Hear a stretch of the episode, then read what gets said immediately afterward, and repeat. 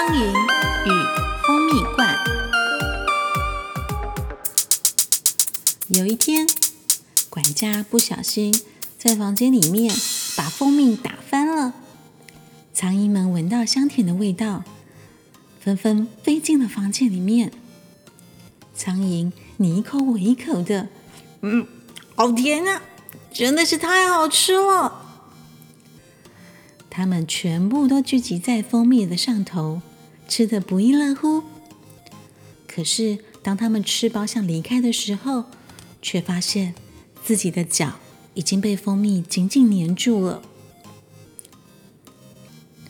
啊！我们真的是太笨了，就为了这么一点点的蜂蜜，就活不下去了。